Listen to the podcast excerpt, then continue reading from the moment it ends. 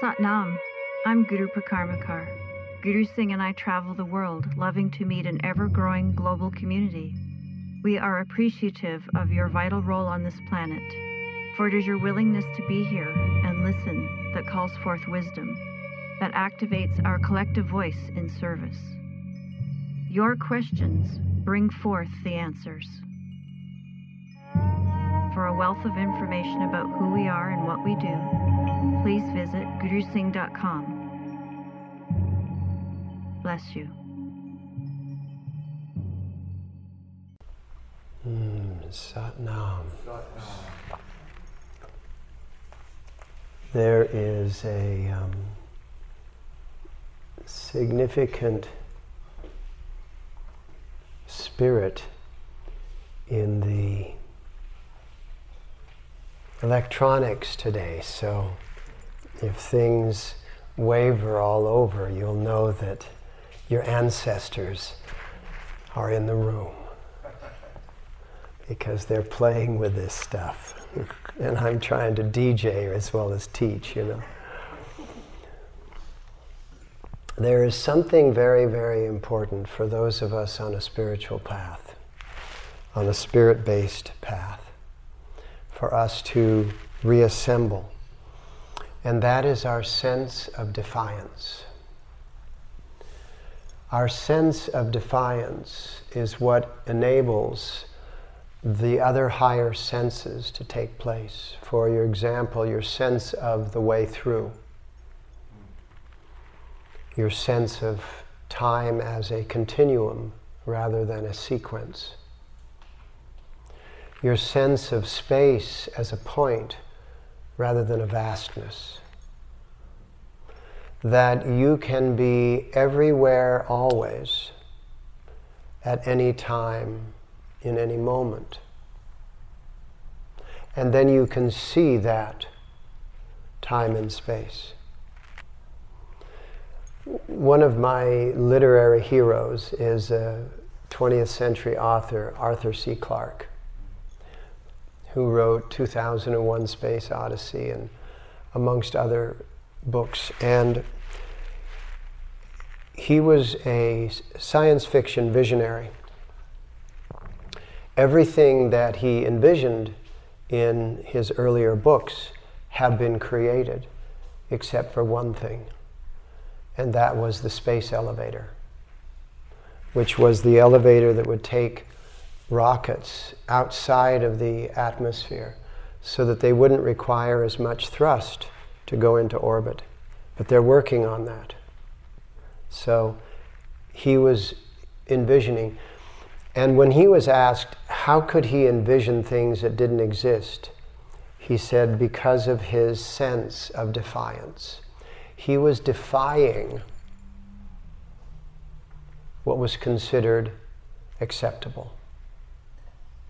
How much of your thought process that controls your emotional process, that verifies your attitudes and your opinions, is limited by the ancestral nature of their limitations.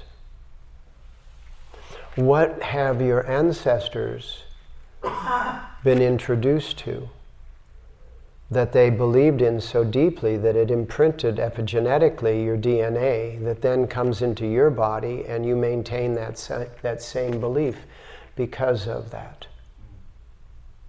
The only way to break those bonds, those chains of limitation, is through defiance, the sense of defiance. It's a very healthy sense.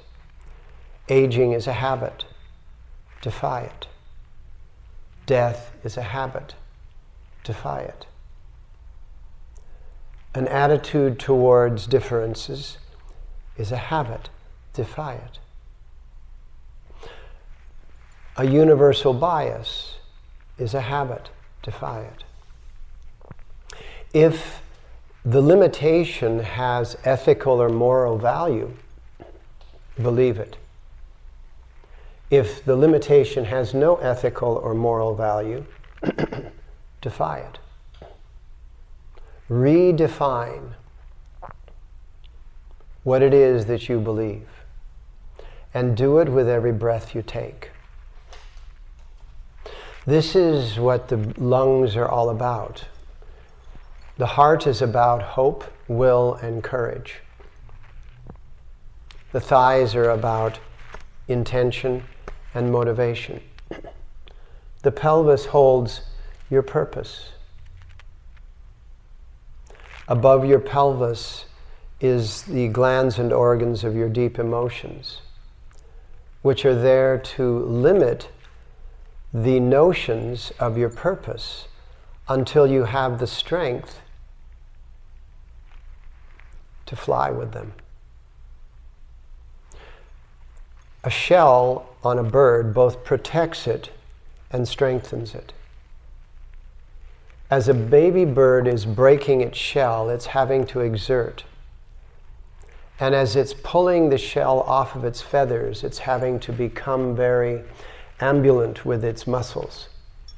And it's those same muscles that, as it removes its shell, are being strengthened in order for it to fly.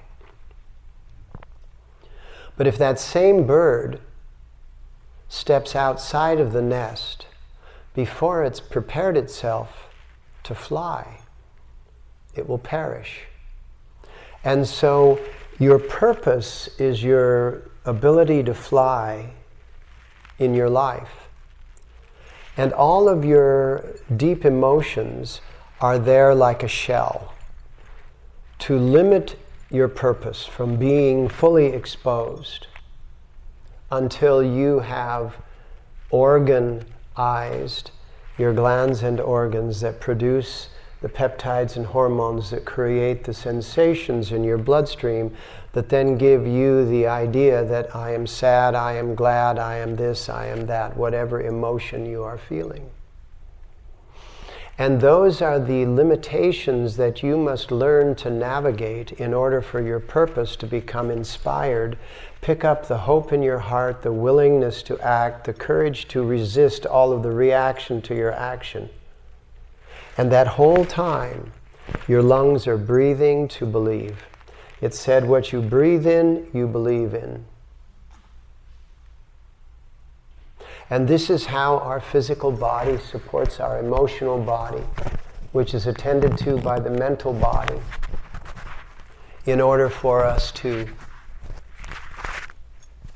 You have so many clips and microphones and such, and you have this kind of a beard, they tend to get involved with each other.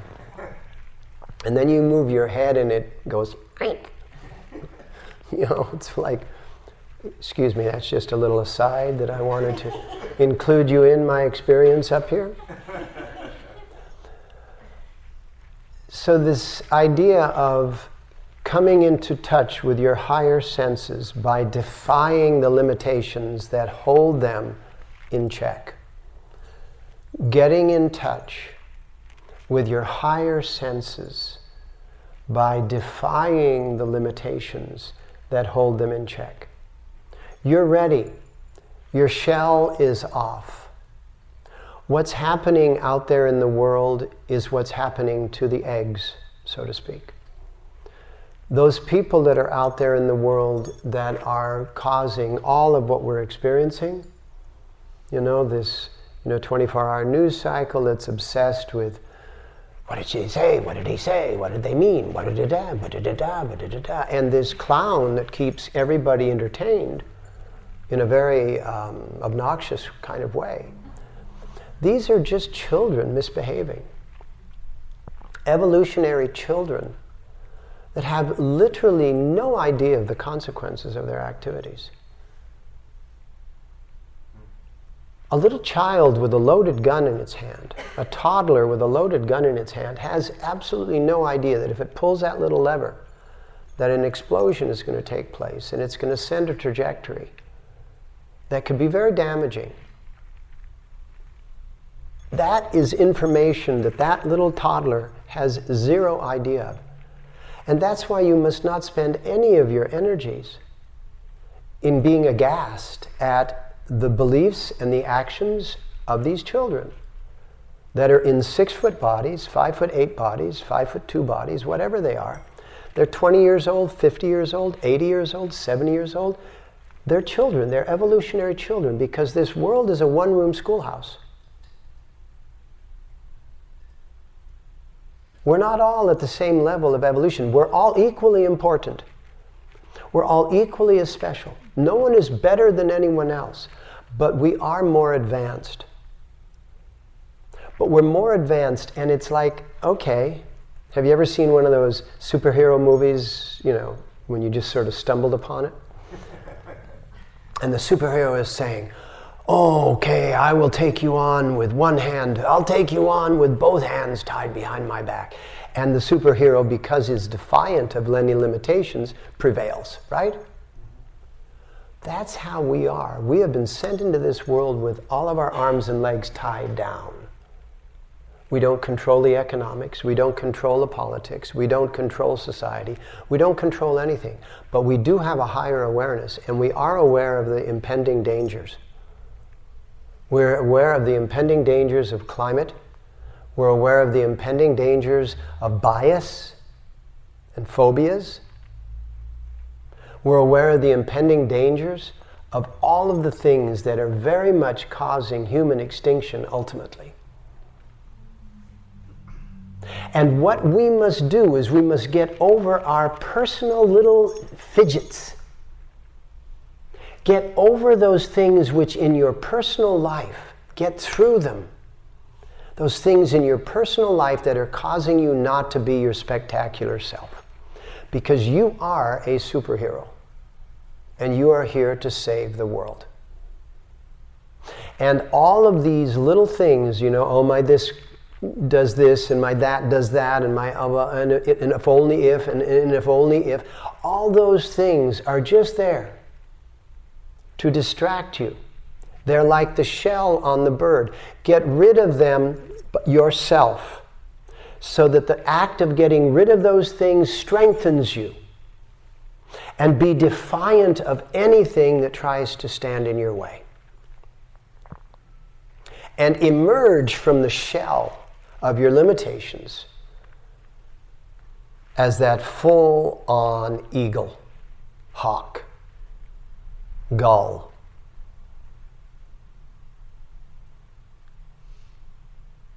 I don't want to play favorites. Hummingbird, sparrow, dove, all the birds fly through your life. Be able to see everything, not only close up, but from 30,000 feet. Some things need to be close up in detail. Some things need the greater perspective. Within the human anatomy, there are senses that have never been born. For example, how many of you have a sense of dexterity that actually have a common sense of how to write with a pen? Raise your hand. Does a two month old have that same sense no. activated? No. No. It has it in a latent form, correct? Yeah. It exists within them, but they haven't learned to activate it yet. It takes practice to activate it. What if you were to experience the sense of connection? That every time that you were with someone or around someone, you felt this deep, deep, deep sense of connection. Well, the shell that you had better overcome before that sense is fully activated is your sense of appropriateness. Because when you feel a really deep connection with someone, you might step inside that connection and be inappropriate, be unethical. Are you a bad person? No. Is it a wrong thing to do? Absolutely yes. So the shell that surrounds your sense of complete connection is a shell of appropriateness, of ethics. And once you have mastered that sense of what's appropriate, then you will be exposed to that sense of connection. And if for some reason, which happens occasionally, you're exposed to this, a person is exposed to that sense of connection before the sense of appropriateness is in place, some things can happen that are inappropriate. Simple as that. What about the sense of the way through? There is a sutra in the Aquarian teachings, and it is there is a way through every block. Now, there has to be, because according to the third law of motion, for every action there is an equal reaction. So, if there is a blockage, the equal reaction to a blockage is the lack of a blockage. It's the polarity, the equal and opposite. So, for everything that is, there is a polarity to it. That is the construct which creates what is known as the binary material universe. The material universe is binary. Bi means two. It means there's a positive and a negative. For everything, there is a yes and a no. There is a force moving it forward with equal force holding it back. When an airplane is flying through the air, if the air is still at 600 miles an hour, the force flying against that plane is 600 miles an hour against it. And that's why a plane has a pointed nose, shiny paint, and everything with wings that are more bulging on the top than they are on the bottom, so it creates a loft. Everything is, a dyna- is in dynamic relation with everything else, including you. You are in a dynamic relation with everything around you, and in order to become dynamic in that relationship, you must smooth your surface so that you don't create drag. That which is not smooth on your surface is opinions that there is no connection. That's a very unsmooth surface. But if you feel that there is no connection before you have the sense of appropriateness, then there's also a very unsmooth event. And so all of your limitations are in place for a reason.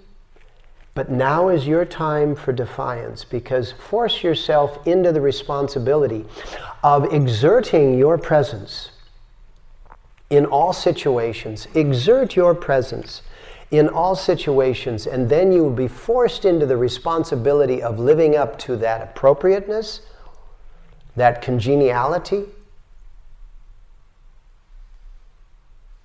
These are the ways of the way that Lao Tse talked about in the Tao. These are what the Buddha said when he said that where I am to go, I shall go, the people I am to meet, I shall meet, and that which I am to say shall form on my lips as I speak. And that which I am to achieve is already done.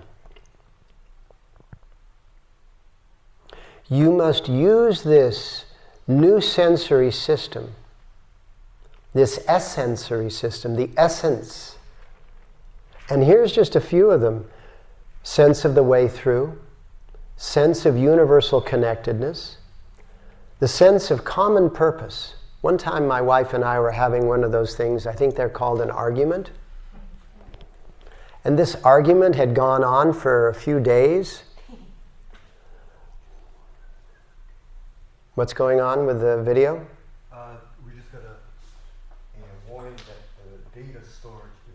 check it. I'll let you know. Data storage is low.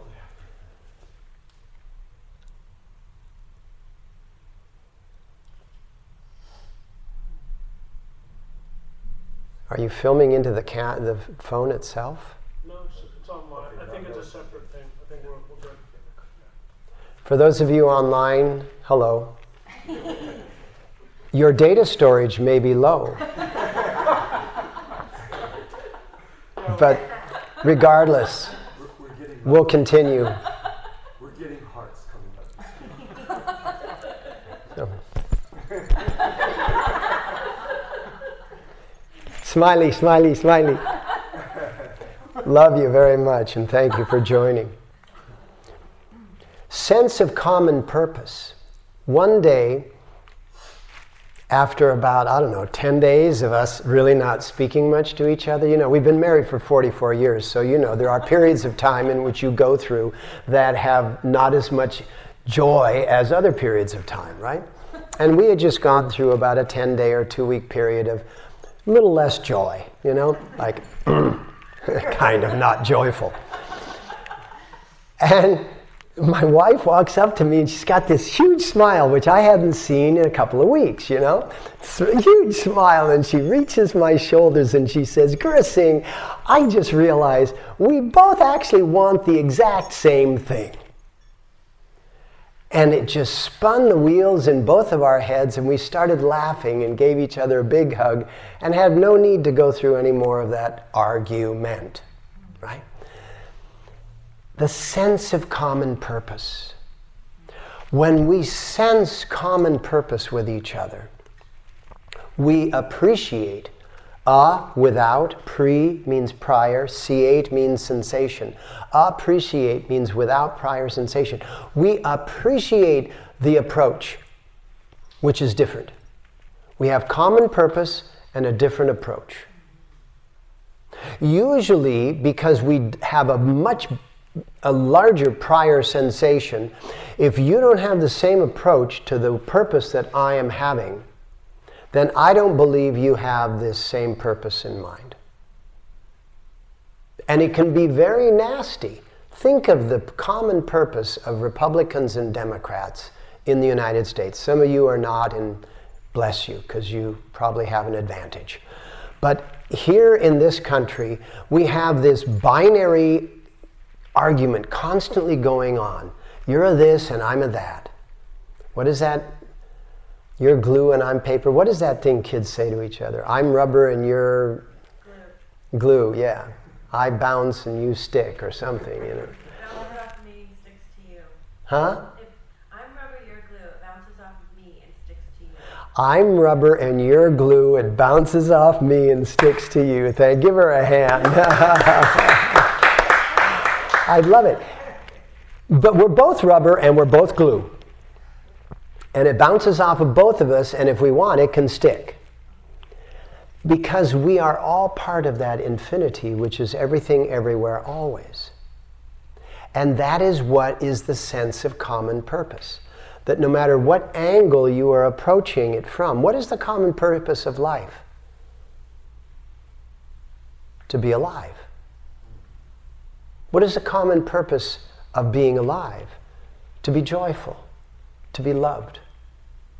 We all, no matter what our attitude, no matter what our affiliations are, no matter what it is, it's just that we have a different way of viewing it. And in some instances, the young child, I can remember as a very small child, I was deathly afraid of escalators. I would not go down an escalator. I mean, what is a stupid set of stairs that is moving? You go to step on a stair, the stair moves away. So you have to have some faith that the stair that isn't there when your foot lands is going to be there. Because the stair that you were going to step on has already moved away from you. I stood there and go, Mom, ain't going down that. You know, and so my mom would have to pick me up and take me down the escalator. Was my, was my concern valid? No. My concern was based on a limited understanding. I didn't absolutely know that there was another stair coming out from underneath that little cage there. What don't you know about the commonality of your purpose with someone else that you're having a disagreement with? So, what you need to do is you need to be defiant of your limitation and expose the commonality of purpose. Huh, sense of direction. If you go east, will you get to the west? If you travel long enough, if you travel long enough, it's a longer way to get there, I mean, if you want to go to Santa Monica, start heading the opposite direction, and then, you know, a few days later, you'll be there. We can have conversations around the benefits of our approach. But we shouldn't have conversations around the differences of our goals because our fundamental goals are all the same. And if we started to communicate, whether we were politicians or economists or religious leaders or whatever it is, if we started to communicate around our common purpose, like my wife did when she said we both want the same thing, we would have a lot more laughing because we would be able to see the joy and the humor in someone else's approach rather than the fear that their approach is going to be harmful to us. And so let's gather the common sense by gathering our higher sense of what life always requires. Life requires that commonality. Life requires that support. This is what we are here to demonstrate. And we've got a couple of decades, about, about 18 years, to pull this off. Are you prepared? Are you prepared to start today defying your sense of limitation?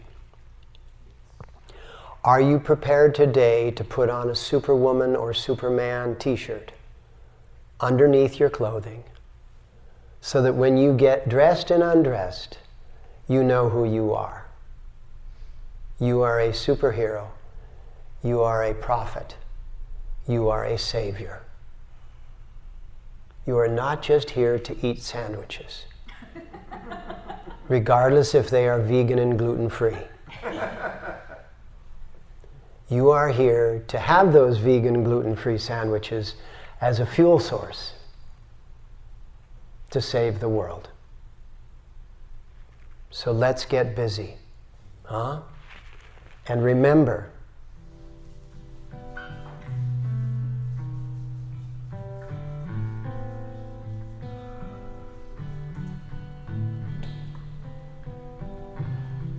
I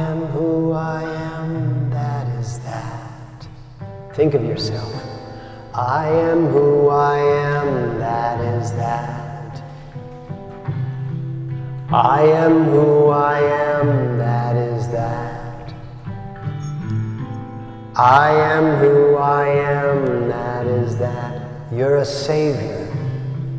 I am who I am, that is that. You're a prophet. I am who I am, superhero. I am who I am, that is that. I am who I am, that is that. I am who I am, that is that. I am who I am, that is that. I am who I am, I am who I am, that is that. Inhale. Take hold of your knees. Begin Sufi grind, opening up the pelvis. Bless you for joining us. Visit gurusingh.com for an ever expanding archive of lectures, videos, yoga sets, meditations, and more. All the classes can be found now on gurusingh.teachable.com. There's going to be long form classes available there, 30 minute long yoga classes with Kriya. There's also what is called a Kundalini Recharge. It's a brief lecture about something like depression or gratitude or achievement or partnering or success. And it'll be a lecture with a pranayama, breathing exercise, and a single asana that you can just jump into during the day, and then it'll round out with an affirmation or meditation. And these will be like 11 minutes. And then there are also going to be audio files, which are guided 11 minute meditations, which you can listen to. And that's all within gurusingh.com. Satnam.